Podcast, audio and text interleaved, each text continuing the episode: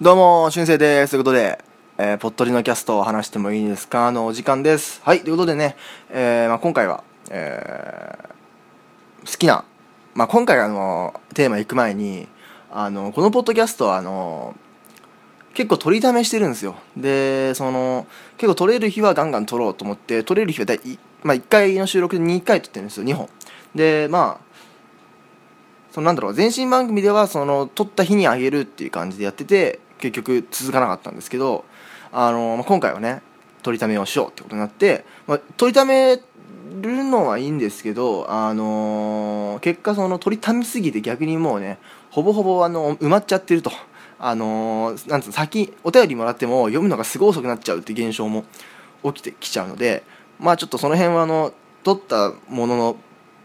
出す順番かを変えてあの調節小説していきたいなと思ってます。はい。まあねポッドキャストでねもらったお便り読むのが遅くなっちゃうのは多分あるあるだと思うんですけどまあその辺もちょっと調整しながらやっていけたらいいなと思ってます。はいということでねそうなんです。まだこれ撮ってんのがね8月29日なんですよね。まだ8月なんですよ。なんでちょっと8月取りすぎじゃないかって感じありますけどね。まあいいでしょう。ということで、あのー、やっていきましょうか。今回はですね、えー、また、私の好きなもの紹介のコーナーです。えー、最近ちょっと多いですね。えっ、ー、と、アニメを紹介して、その後、ラップ紹介して、まあちょっと今回もラップに似たところもあるんですけど、今回は好きなアーティスト紹介ということで、音楽アーティストですね。えー、まあね、自分が好きなものを話してる時はすごいペラペラペラペラになる、あの、饒舌になるっていう、あの、オタク特有の、あの、ね、特性が、えー、よく見える回ですよ。ということでね、えー、まあまあまあ、音楽、えー、僕も音楽大好きで、もう、しますやるしょっちゅうイヤホンで音楽聴いてるわけなんですけど、まあ結構でも、まあ好きなアーティストも決まってるし、結構好きなジャンルも決まってるんですけど、その、大体その俺がどんな感じで聴く音楽が変わってったかっていうと、あの、じ、あの小学生ぐらいの時は、えー、まあ、まあ、ネットとかであの自分で音楽探すってこともなかったんで、ネット使ってないし、まあ基本的にはテレビのでやってたやつとか、親が聴いてたやつとか、あの、あれですね、周りで流行ってるやつとかそういうのばっか聞いてたので割とその j p o p 系のね割とみんな知ってるような、えー、ものが多かったですね結構。うん。なんで小小学生ぐらいの時はずっとそうやって聞いてて稲妻イレブンのね主題歌とかあなんかそうアニメの主題歌とかこう周りで流行ってた j p o p 嵐とか、えー、じゃ嵐なんだろう小袋 AKB とかそういうあのー、ね普通に流行ってるやつばっか聞いてたんですよ。で、まあ、中学1ぐらいになるとあのいきなりね洋楽にはまりだすんですね。えっ、とまあピットブル傾斜とか、まあ、あの辺ピットブル傾斜とかあとなんだろうな、えー、ウィル・アイ・アムとかね。あの辺にまあハマりだしてて、まあ、その辺から若干ちょっとラップの要素入ってるなと思うんですけど。で、えっ、と中2の時に日本語ラップ J ラップにバッとハマった。で今もそれハマってるっていう感じのまあ移り変わりまあ EDM もその頃好きになりましたけど移り変わりなんですけどあのうちにねあのー、もうね俺が小学生小学中学年ぐらいの時からずっとあるウォークマンがあるんですよ。今も使えるんですけど2回ぐらい水没してるんですけどね生きてるんですよ。すごいタフなねウォークマンがうちにあってあのー、1回か2回水没してて、あのー、分解してあの乾かしたらね治ったっていうあのタフすぎるあのウォークマンがうちにあるわけあるんですけど、まあ、そこにね僕はまあ、その小学生中学小学校中学年の頃から買ってるからもうその時俺が聴いてた普通の J みんな j p o p 系。で俺が中学生の頃になって入れた洋楽そして今になって入れた、えー、日本語ラップっていうの。俺の好きな音楽がねもう歴代でバーって入ってるあのウォークマンがあるんですよ。でまあそれは俺だけじゃなくて家族も使っててみんなの好きな音楽入れてるんでもう何十ギガ使えるやつだったんですけどもうすっかり100メガバイトぐらいしかもう 容量がないんですけどあのまあまあまあそんなウォークマンがあるんですよ。まあねでそんなのを見てあのまあまあ今はや好きなアーティストをね紹介しようかなって思います。まあちょっとねあの3組で紹介してまあ時間が若干余るかなって感じなんですけどまあいいでしょう。ということで、えー、やります。はい。えー、まあね1組目はですねあのー、このポッドキャストでも2回ぐらいねミュージック2回か。2回ミュージックビデオを紹介しているgroup_inou というアーティストです。 group_inou、えー、もうねあ聞いた聞いたって感じだと思うんですけど、えー、 group_inou は2003年に形成された音楽ユニットです、えー、自身のレーベル GAL を軸に活動している。自主企画自主企画 PR を定期的に開催。主にエレクトロヒップホップ関連の曲を発表しているということでこれ知ったのはね group_inou 知ったのは去年ぐらいですね。えっと第1回このポッドキャスト第1回の、えー、今週の動画コーナーで紹介した「えー、 EYE」というミュージックビデオ、えーグえー、と Google のストリートビューだけを使って、えー、タイムラプスにした、えー、動画ありましたよね。あれであれを見て僕は初めて知りました。はい。でまあ結構そのなんか電気電子系の音まあ本当にエレクトロヒップホップグループなんででヒップホップっていうほどのラップをガツガツしてるかって言ったらそうではないです、えー、そんなね「Hey yo」みたいな感じじゃないですね、えー、メンバーは2人えー、っとトラック担当要するにえっと作曲の方の今井さんと、えー、ラップ担当の CP さんという2人組の男の男性の方でやってますね。でこのね CP さんのそのまあ歌詞がえぐいくらいわけわかんない歌詞なんですよ。であのなんだろうな。インじゃあそんなラップ一応ヒップホップグループだからラップで韻をガチガチ踏んでるかって言ったらそうでもない。えなんだろう。もうね単語をただただ並べただけのようなあのでもなんだろう。単語をただただ並べただけなんでこう意味不明な単語をたくさん羅列してるだけなんだけど何か深い意味があるような感じるみたいな。あるかどうかはもうこの CP さんにしか分からないんですけどその意味がね。だけどこうなんかただただ並べてるだけなんだけどなんかすごい意味が深そうだなっていう歌詞をすごく書くんですよ。で面白くてそれが。でなんだろう。あの今井さんの作るこの、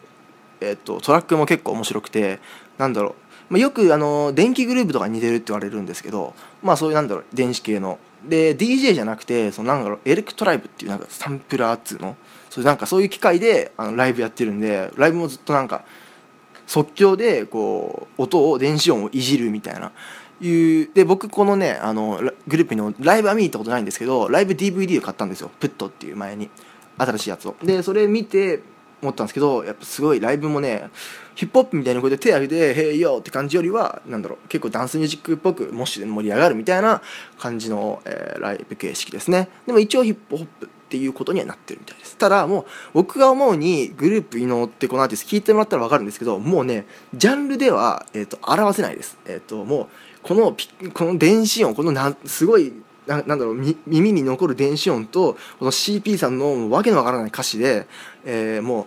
完全にねジャンルヒップホップかって言ったらこれ完全にヒップホップですとはちょっと言いづらい部分もあるしかといってまあ別にバンドでもないしもうねあのー、なんだろうこれはね僕思ってるんですよ。異能っていうもう新しいジャンルだと思ってますこの音楽スタイルは。もうこれはねジャンルではなんだろう表せらん表せることはできないです。表すことは。このグループで、まあ、2003年から、えー、活動してて初めて CD 出したのが出したのが2006年に BPA という1曲入りの、えー、手売り CD を500枚限定で売ったところから始まったそうですねでまあレーベルがインディーズです。レーベルが自主レーベルのギャルっていう自主自主レーベルでやってるので、えっ、と、インディーズです。はい。で、まあ、ね、アルバム4枚と EP をちょこちょこ出してますね。グループ伊能です。いや本当にねあのー、聞いてみてください。なんか、えーと、結構ミュージックビデオも本数多くてミュージックビデオも結構ささっきあの前紹介したセラピーと AC 部とかさっき言った、え、ー、と Google ストリートビューのやつとか結構ミュージックビデオも凝ってて面白いのであのー、ぜひねあの見てみてください。はい、え結構そのもう2003年からずっとやってるので結構なまあまあやってますよそこそこは、えー、まあ、13年ぐらいかね13年やってますね、えー、グループ伊能というアーティストです。あのこちら、えー、ぜひ聴いてみてください。本当にあのグル伊能という新しいジャンル、え、今までないような、えー、謎の音楽に出会えると思います。ということで、えー、僕の好きなアーティスト1組目はグループ伊能でした。そして、えー、2組目、えー、2組目こっち行こうかな。次はですね、えーダンスミュージックです。僕はさっきダンスミュージックも好きだよって言ったと思うんですけどダンスミュージックジャンルからダンスミュージックジャンルから、えーこちら、えー CTS という音楽ユニットですね。日本の音楽ユニットです、えーこちらね、えーここの人たちは結構ね説明がまあまあ必要かな、まあ、最後の方の人たちに結構僕一番最近好きなんで、まあ、とりあえず CTS からいきましょう、えー CTS はですね、えー LED 搭載の特殊マスクを着用した日本の覆面3人組エレクトロダンスポップユニット。デビュー時の所属、えーレコードレーベルは CTS シグナルポステという、えー自主レーベルでしたが、えー2013年よりユニバーサル、えーから、えー移籍してユニバーサルに移籍してメジャーデビューしてます。ということでね、えーこちら CTS、えー2012年からやってるグループですね。でまあビジュアルですよ。なんといっても CTS は。ぜひ映像で見てみてください。あのー丸と三角と四角のえーっとマスクを覆面マス LED で光るんですよ。覆面マスクが。でまあ CTS の名前の由来というのが C がサークルの CT がトライアングルの TS がスクエアの S ということで、まあ、CTS、まあ、図形ですね。なんでボーカルの方の名前がサークルって言うんですよ。サークルさんボーカルが。丸い LED 搭載マスクです。LED マスクです。顔出ししてないんですよ、ま、丸い。顔がこの丸 LED なんですよ。で、えっと、シンセサイザーを叩くのがトライアングルさん、えー三角の、えーマスクですね。顔が三角なんです。光る三角。で DJ のスクエアさん。これは四角です。まあスクエアってほんと正方形だけどまあ結構横長の四角ですね。の、えーまあ丸四角三角の3人組です。はい。で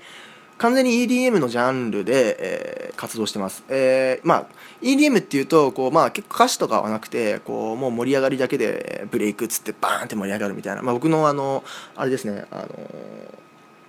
エンディング曲。いつも使ってるエンディングのジャンルとかに近い感じなんですけど CTS は、まあ、EDM なんですけど若干 j p o p によってる。要するに歌詞もちゃんとあってみたいな、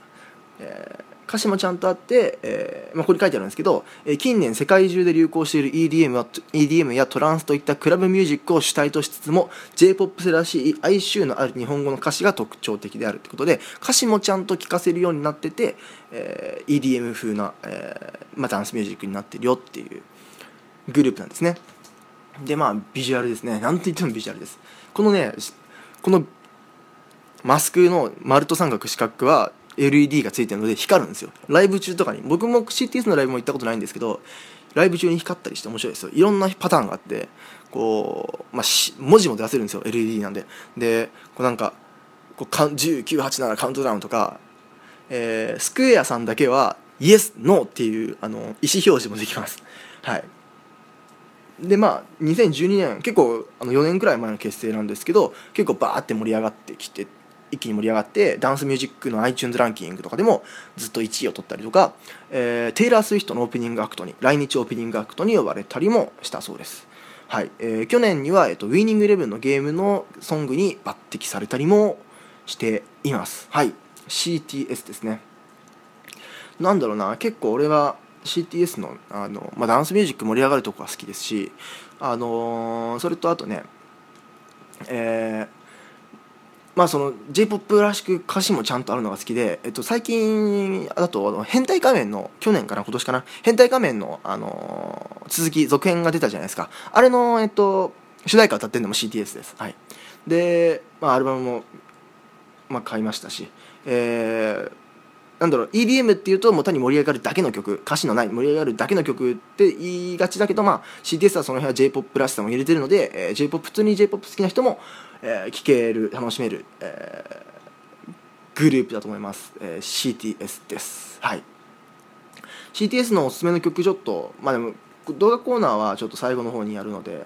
あ CTS だとねえっ、とまあさっき言った戦隊仮面のね主題歌とか、えーウィニングイレブンの、えータイアップソングとか、えっとあとね1枚、えっと去年にカバー EP を出してるんですね。こちらのカバー EP では、えっとそのままのカバーじゃなくて EDM アレンジした過去の名曲を EDM アレンジしたカバー EP とかを出してます、えーそれはですね、えーまあ、タイトルは「千本桜」って名前でもちろんリード曲の「千本桜を」えー EDM カバーしてます、えーフィーチャリングであの初音ミクとやったりもしてます。で、えーあと「Let It Go」えーあれですねありのままですね。ありのままの「Let It Go と」えー、あと「はるか」っていう GReeeeN の名曲ですね。 GReeeeN の曲を、えー、まあカバーしたカバー EP も出てます。基本的に、えっと、CTS の EP は全部、えっと、配信限定です。でアルバムに関しては、まあ、ちゃんと CD レコ屋さんに並んでるけど EP に関しては配信限定です。はい。そんな感じでですね、えー、CTS、えー、覆面の覆面のダンスユニット。日本のダンスユニットです、えー、CTS チェックしてみてください。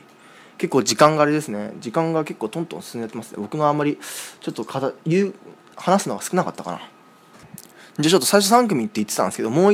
1組好きなのいるんで一応。まあちょっと今回は紹介するのいいのいいかなと。えー、省いた、えーと、グループが1個あるので、えーと、そちら紹介しましょう、えー、ホワイトジャムという J−POP ユニットですねこちらは、えー、ホワイトジャムは、えー、2014年に、えー、メジャーデビューした、えー、白瀬日記ガシマンからなる3人組のシンガーソングライターユニットですね。はい、えー、この白瀬さんと日記さんがシンガーでガシマさんがラッパーということで、えー、まあ組んだ一応 J-POP ユニットです。ラッパーのいる J-POP ユニットです。ヒップホップユニットではないですけども、結構ヒップホップっぽい、ヒップホップ曲を出したりもします、たまに。えー、基本的には J-POP なんですけどね。で、え、っとね、ホワイトジャムの、えー、この人たちは、まあ、歌も歌うんですけど、楽曲提供っていう部分もすごくて、えっと、もともと作詞家さん、作曲家さんなんですね。えー、3人全員が。で、えっと、白瀬さんが一番その作曲作詞の面では有名で、えー、っと、ダイスとか、東方神起とかトリプル a とかね、えー、ヤマピーとかね、えー、日誌、えー、ディープカートゥーンとか、えー、松田聖子クリス・ハートの夢が覚めてとかね、えー、平成ジャンプとか結構スーパージュニアとか結構いろんな大手にたくさんあのー、楽曲提供して楽曲提供という面では結構有名な人たちです。がやってるホワイトジャムというグループですね、えー、まあ結構有名な曲だと「嘘つき」っていう曲で、あの、泣き歌って言ってて、あの、自分の体験談をもとに作った、えーと、インディーズで出した「嘘つき」っていう曲がですね YouTube で900万回再生されたりしてて、えー、まあ、えー、今年の頭にはね卒業ソング「咲かないで」とかを、えー、出しています。はい、で、えーとまあ、楽曲提供もしているというグループですね。完全に J−POP グループで、えーまあ、ヒップホップ寄りなところも、まあ、そのラッパーがいるんで中に、えー、まあ、ちょっと若干ヒップホップ曲も出したりします、えー、ヘイラスっていう曲はですねヒップホップで、えー、2014年に一番カバーされた楽曲ってことでそのなんだろう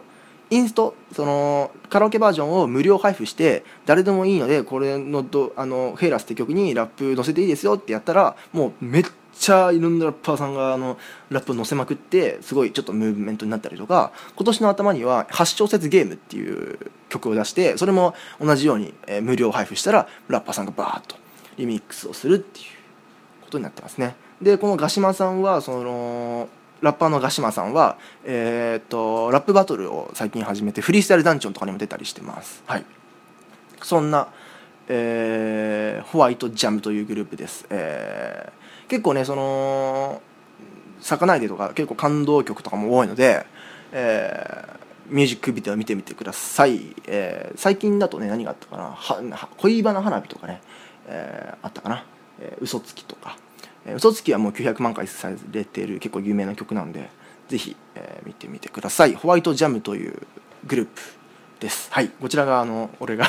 今回は今回は別に紹介しなくていいかなと思って省いたホワイトジャムです。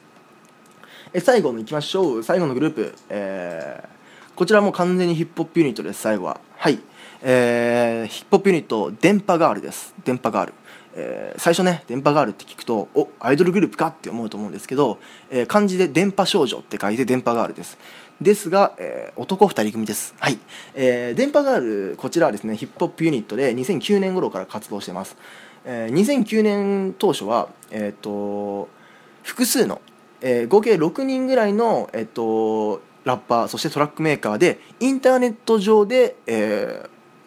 結成されました。でインターネットで、えー、主にニコニコ動画で動画投稿、えー、ラップを投稿したんですね。要するにネットラッパーだったわけですよ。でネットラップグループだった電波ガールがですね、えー、まあどんどんどんどん、え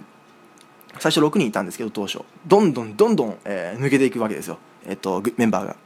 でどんどん抜けていって、えー最終的に現在は2人で活動してます、えー最初抜けてって途中で3人だったんですよ。えーあまずねどんどん最初の6人が抜けてってまず2人になったんですね。2人になってから、えーさらに1人新しく加入して3人になってさらに1人抜けて現在 2, 人でやってます。はい。で、えっと、メンバーは、えーハシシっていう、えーラッパー、えーと、えーナイスクリームっていう、まあ、この人は DJ DJ なんですけどやってることは DJ なんですけど、えーボタンを押す係っていう風になってます一応。っていうのも DJ みたいにたくさんスクラッチとかはしないのでボタンを押す係ってなってます。あとこの人はすごいブレイクダンスとかダンスができるのでライブ中のダンスパフォーマンスを担当してます。ラッパーのハシシさんとダンサーのナイスクリームさんの2人で、えー結成されてます。でこのハシシさんって人は、えーもう最初に言った2009年の結成当初からいる人でナイスクリームさんは途中で加入してきた人です。はい。でまあ、えーたくさん抜けてって今2人になってるんですけどで最初はこのハシさんとかもネットネットに投稿してる人でだったんですけど、まあ、現在は普通に、えー現場でも活動してるよって人で、えーまあ、何がすごいかっていうとこの人たちの、えー結構ヒップホップっていうとそのさっき言った、えーガチガチな「えー、ヒーヨー」みたいな感じだと思うんですよ。でまあ、この人たちもそういうラップをするんですけどどっちかっていうとなんかメロディアス系な聞きやすい感じの、えっと韻よりもこうメロディーな方に、えー入ってく、えーラップの方が多くて、えっとそれを意識したラップ要するにそのヒップホップを普段聞かない人でも聞けるような、えーラップになってます。はい。で、その今回のね、えー後で今週の動画でちょっと一曲、えっと、ミュージックビデオを紹介するんですけど、えーさらにもう一つのポイント、その一つの目のポイントが、電波ガールは、えー聞きやすい。ラップを普段聞かない人でも聞きやすいようなラップになってる。で、もう一つが、えー歌詞がめちゃくちゃ陰湿な、陰湿なんですよ。えっと、結構その、ネガティブな歌詞が多くて、まあ後で紹介する曲もそんな感じなんですけど、えーまあ、その最近、えっと、今年の5月に出した EP「パラノイア」っていう EP では全曲被害妄想している人みたいな、えーコンセプトで作られてたりとかえっ、と2015年、えっと、そのメンバーが抜けて2人になっちゃってからの初めてのシングル「インベーダー」ではこうなんだろうなんだろう2チャンネルとかでこう昔の方が良かったと書く人いるじゃないですか。電波ガールは昔の3人時代の方が良かった。みたいな人に対してこうちょっと毒を吐くみたいな、えー曲を作ったりとか、えーコンプレックス自分のコンプレックスをすごいなんかなんか受け入れてみたいなそういうあのどうにもできないものは我慢しろみたいな まあ我慢しろじゃないけど結構そうなんだろうネガティブな部分を歌う傾向にあるグループですね。はい。でなんまあなんでなんででしょうかね。でまあそれが結構あの共感とか反響を呼んで僕も結構好きなんですけどこのハシシっていうラッパーが結構性格悪いのかなっていう。あのーこのハシシってラッパーさんはあのーあれなんですよ。なんかニコ生ですごいなんか深夜にニコ生とかやってるような人ですごいあのーね。ちょっとなんか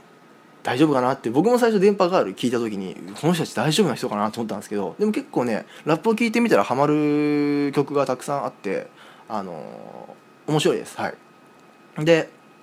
まあ後で、えーと動画紹介するんですけども、えーさっき言ったこの2つのポイントね、えー電波ガールの、ポイントって言ったらラップを普段聞かない人でも聞けるのと、えーちょっと歌詞が陰湿っていう。陰湿だけど共感できるっていう歌詞が、えーすごくハマるので、えーぜひ皆さん聞いてみてください、えー電波ガールの曲ね、えー新しいのは YouTube で聴けるし、えー、とニコニコ時代で投稿してた昔のネットラップ時代で投稿してた曲も YouTube であ YouTube じゃないニコニコ動画で聴けたりするので、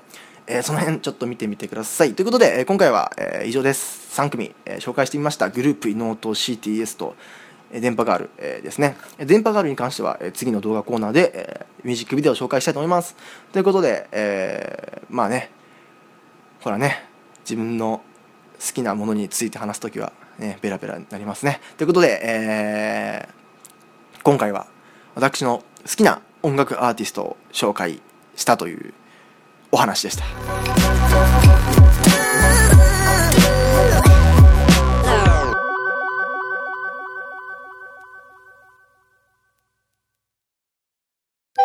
レイフェルト？ドラゴンの、レイドラ。聞いて聞いて、ドラゴンくん。なにお姉ちゃん。なんかね、レイドラの CM を作ることになったんだよ。CM って何？そこからかよこんな感じで、バカの弟と、ゆるーくのんびり喋ってます。バカって言うな。詳しくは、ポッドキャスト、レイドラで検索皆さん、ぜひ、聞いてくださいよし。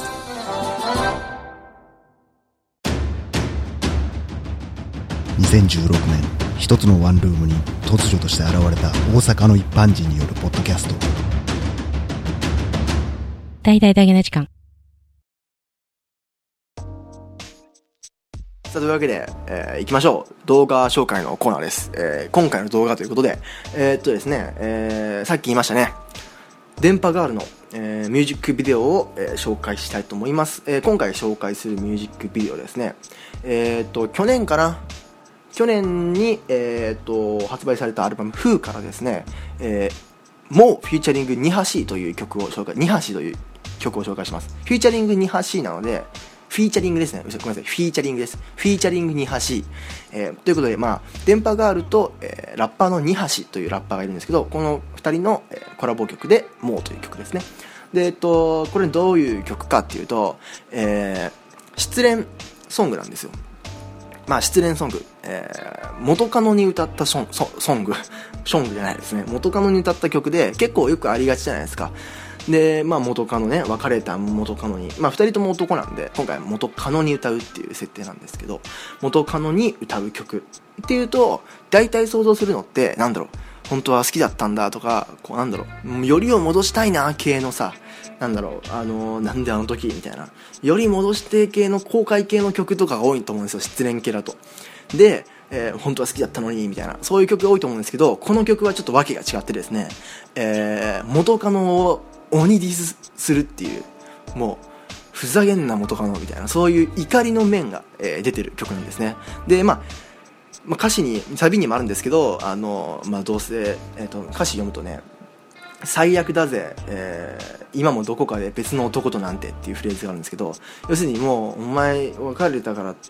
どうせまた別の男とひっついてんだろふざけんなよみたいな。そういうのを本当思い出したくねえんだよみたいな。結構さっき言った通り被害ネガティブ的な要素なんで被害完全に被害妄想じゃないですか。そんなの。でもその被害妄想っていう形で、えー元カノにあの別れた後に、えー散々えーディスるっていうね、えー曲なんですよ。でこう結構そのお前を後悔させてやるぐらいに俺はお金稼いでやるからなみたいなそういうの言ってるんですけど結構その性格の悪いこと言ってるんですよ性格の悪いこと。でその中でもなんだろうじゃあ完全に鬼ディス曲かっていうとディス8割、えー若干のね後悔の念もね若干歌詞の中でね読み取れるんですよ。まあ2割か1割ぐらいね。まあ、その辺もちょっと、まあ、リアリティあるなっていう。完全にディスるだけでなくちょっとなんか公開してる感じの歌詞を入れてくるあたりもまあちょっとねあのリアリティやさすがあるなと思いますね。はい、えーこちら「もうフィーチャリングにはし」という曲です。ぜひねミュージックビデオもあるので、えーまあ、今回そのミュージックビデオが動画ということで今回の動画は、えーもうフィーチャリングにはしという元カノを鬼ディスする電波ガールのミュージックビデオです。ということで、えー今回はこちらの動画です。さあこれで以上です、えー今回はちょっとぐだっちゃったかな。まあいいでしょう。でもあの好きなアーティスト紹介ということでいつかやりたかった回だったので、えーまあ、今回はこんな感じです、えーぜひ感想まあねもしあの調べて聞いてみたりしたらその感想とかお便りで送ってきてください。えーまあ、ツイッターとかでもね、えー感想お待ちしております。えー、アット、ツイッターはですね、アット SATURDAY アンダーバー055、サタデー055です。えー、春生で調べたりしても OK です。カタカナで春生です。あとね、えーハッシュタグは、えーハッシュタグ、ポットで、もしくはハッシュタグ、春生です。カタカナで春生です。えーっと、あとね、メール、メールは、えーっと、saturday.podcast.gmail.com、えー、サタサラレイ、サラレイですね。サラレイ .podcast.gmail.com です。さあということでね、えー今回は、えー以上です。また次回、えーまあねあの最初にお便りあの読む順番とかそういう話したんですけどそんなこと皆さん気にせず、えーブンブンブンブンブンブン送ってきてくださいよ。ということでね、えーまたお便りお待ちしております。ということで今回は以上です。また次回お会いしましょう。